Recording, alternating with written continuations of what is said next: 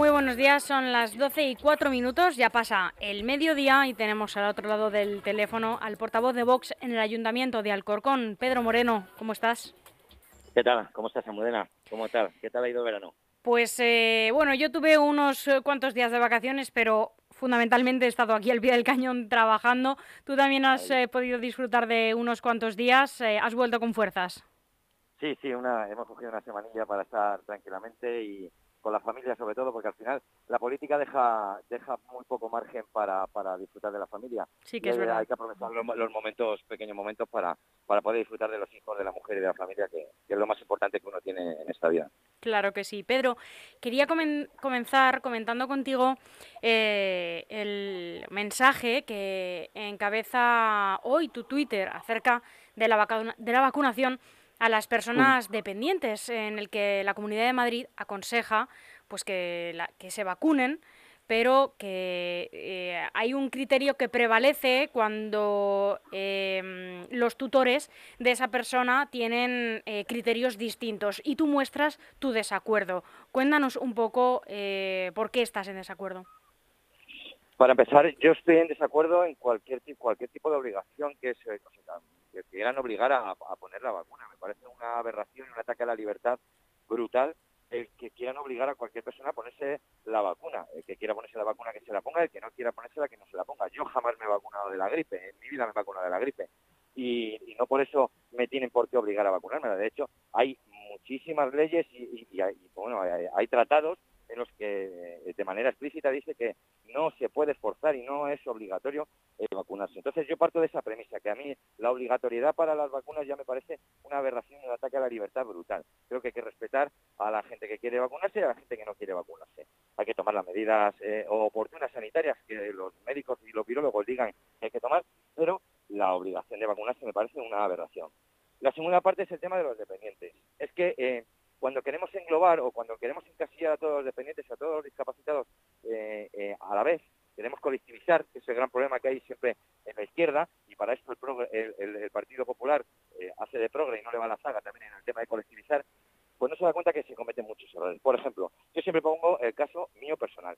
yo tengo un hijo dependiente con una enfermedad de base que además tiene unos efectos secundarios, entre ellos tiene el trastorno de peso autista, la epilepsia, tiene una discapacidad un 75%, discapacidad motora, psíquica, porque tiene discapacidad en, mucho, en muchos aspectos.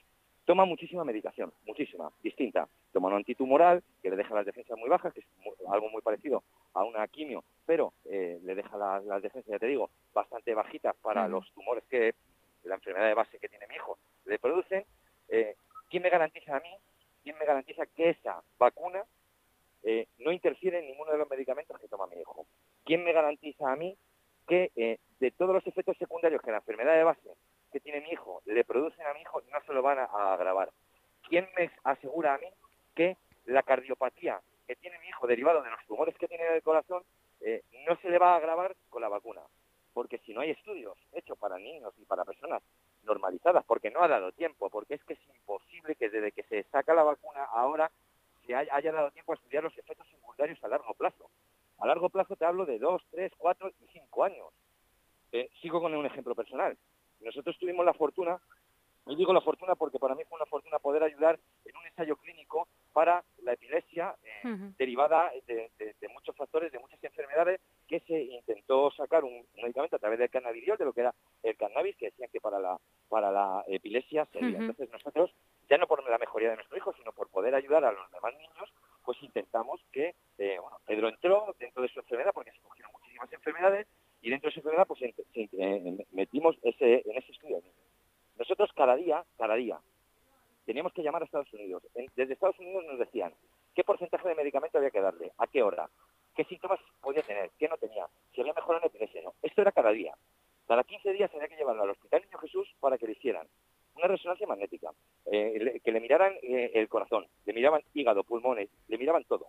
Y todos los meses a esto se le añadía eh, un, vídeo cerebral, un, EEG que se llama, y una analítica de sangre. Esto para un medicamento, un tratamiento clínico. A mi hijo hubo que sacarle a los 18 meses porque se descubrió que a partir de los 16 meses a los niños con la enfermedad de mi hijo el, el colesterol se le disparaba. Y esto fue a los 18 meses. Entonces, como no me voy a obligar a vacunar a mi hijo, a un hijo dependiente, cuando tiene un montón de enfermedades derivadas que no sabemos qué es lo que va a pasar. O sea, me parece una, verdadera aberración. Y que le quiten la guardia y custodia y la potestad y la decisión a los padres, bueno, es un ataque a la libertad sin precedentes. Pedro, cambiamos eh, de tercio porque es cierto que, bueno, los argumentos, en primer lugar, de un padre con respecto a, un hijo, eh, de las características del tuyo, pues eh, son muy complicadas de, rebatir, la verdad. Entonces vamos a cambiar de tercio y vamos a hablar eh, de, un, eh, de unos eh, acontecimientos que tienen lugar ya la semana que viene, que son las fiestas de Alcorcón y que, em, según cuenta el ayuntamiento, van a poner el foco en dar impulso a la hostelería bajo el lema Alcorcón Cultura Gastronómica. ¿Qué perspectivas tienes sobre estas fiestas, Pedro? Bueno, yo en, principio eh, siempre me alegro de que se intente normalizar la situación en cualquier municipio. Yo creo que se debían de celebrar las fiestas patronales.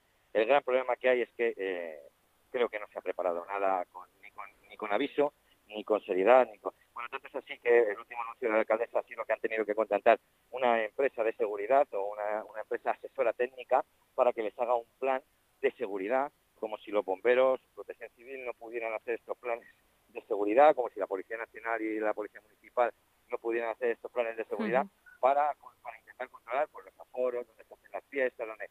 Bueno, eh, creo que está todo eh, cogido muy con hilos. Vamos a ver grandes problemas eh, y ya esto se, lo vamos a ver seguro, por ejemplo, el día de los fuegos artificiales, porque nos han trasladado a, una zona en los que no va a haber duda, si siempre ha habido masificación, este año va a haber más masificación, el tema de los conciertos, bueno, eso es lo que menos quizá me preocupe porque, eh, bueno, eh, se puede controlar bastante bien el aforo con empresas de seguridad, siempre con seguridad privada, estos que son los, los de lo público, bueno, pues siempre lo van a hacer con, con empresas de seguridad privada, pero es que, bueno, eh, se puede sentar, se puede la gente estar con un aforo muy limitado, o sea, eso es lo que menos me preocupa. caen, caen en, otro error y es que dicen que hemos diversificado las fiestas por barrios, como si la gente no pudiera andar o pudiera coger el metro, o pudiera coger el coche para ir de un barrio a barrio. Quiere decir que ese no es el mayor de los problemas. El mayor de los problemas es, eh, que no sabemos, nadie cuenta, en la oposición ningún grupo tenemos conocimiento de un plan de actuación, de un plan de emergencia, de cómo se va a llevar a cabo el control de en las distintas sociedades. Eso es lo que nos preocupa. A mí, ya te digo, y, la Vox eh, en concreto, nos parece muy bien que se intente normalizar la situación. Creo que, es hora de ir retomando la normalidad, pero muchos nos tememos que, bueno, con este gobierno al frente vamos a tener problemas de botellones, va a haber problemas de seguridad, va a haber problemas porque, claro, a ver, a ver cómo a ver cómo controlas eso o cómo han querido hacer para controlar eso, porque ya te digo, es que lo desconocemos. Hmm. La opacidad de este gobierno es, la de siempre. No, no, no tenemos ningún conocimiento de, de, este plan. Lo único que sabemos por un tuit de la alcaldesa es que se ha contratado una asesoría técnica privada para hacer un plan de, actuación. No sabemos nada. Vamos a ver, ojalá ojalá salga todo bien, ¿no? que al final es lo, que, es lo importante que los vecinos de la disfruten de las fiestas eh, bien, a gusto, tranquilos, felices y, se pueda retomar la actividad comercial lo más, lo más pronto posible de una manera segura. Para evitar las aglomeraciones, eh, decía el ayuntamiento que se van a dividir las fiestas en dos áreas. Mm, a lo mejor esto alivia un poco la concentración de gente. Bueno, eh, pero es que la gente se puede desplazar.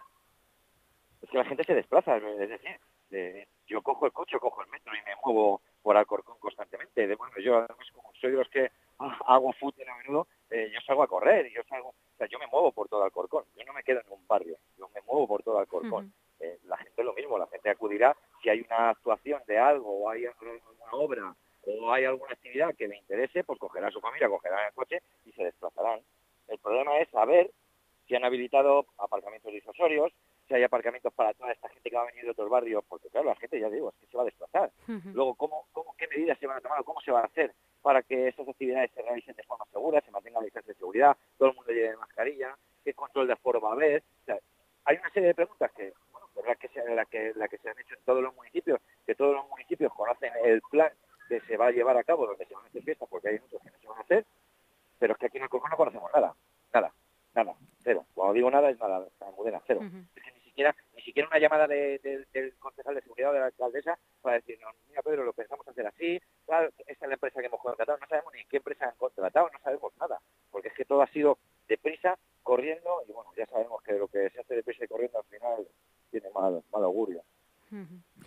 Pero hay que volver a hablar de seguridad en Alcorcón, porque varios vecinos se han acercado a ti como portavoz del Grupo Municipal de Vox para denunciar algunos problemas que al parecer existen en el Parque Lisboa.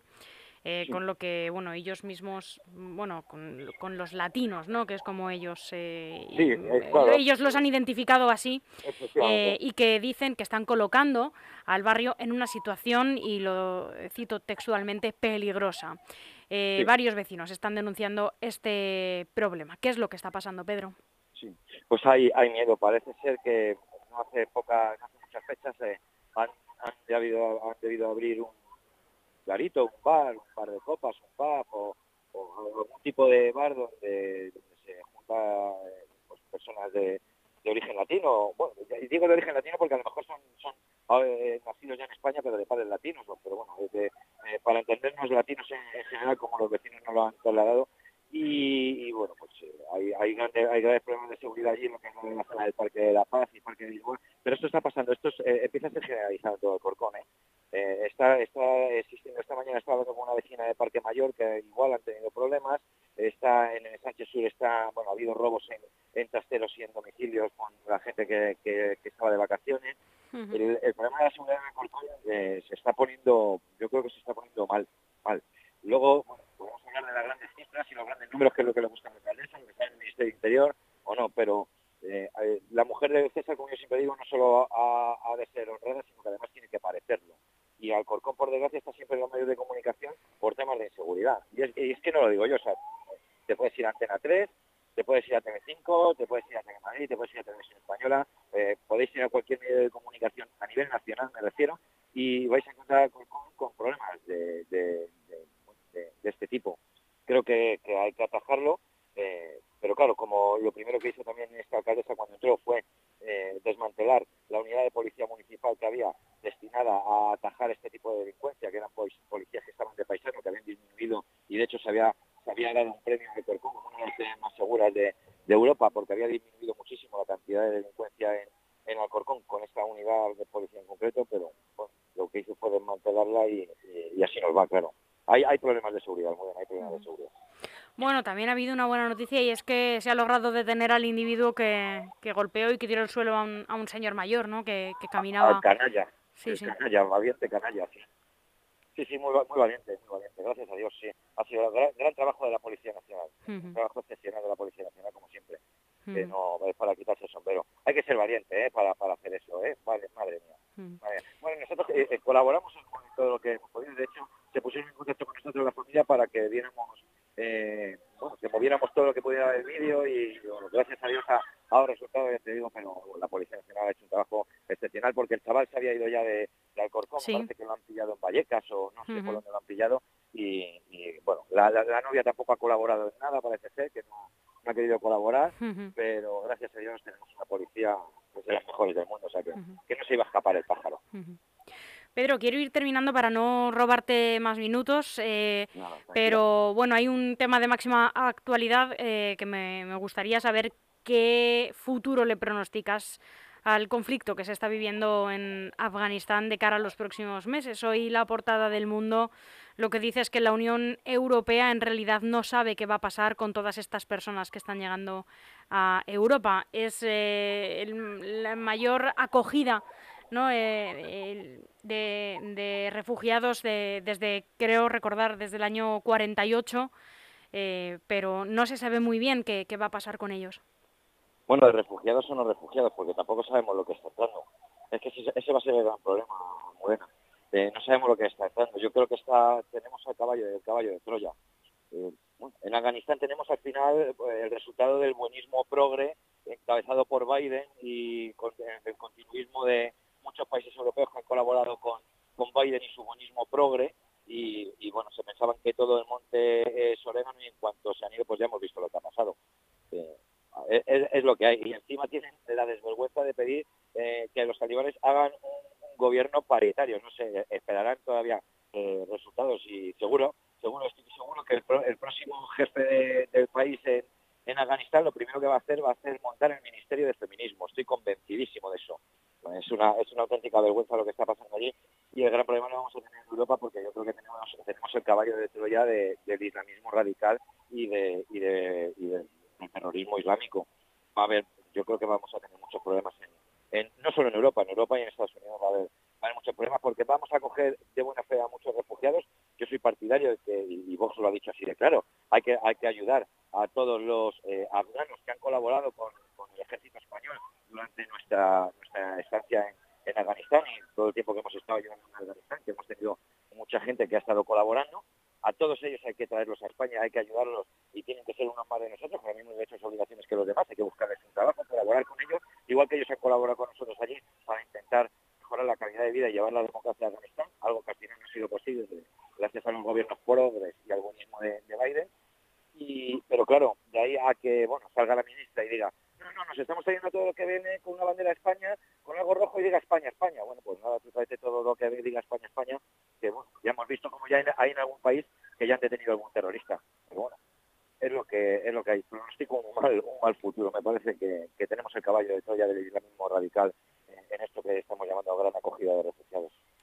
Pedro Moreno, portavoz de Vox en el Ayuntamiento de Alcorcón, muchísimas gracias por atendernos. Nada, gracias a ti. Un saludo a todos. Un saludo y que tengas buena mañana. Hasta pronto.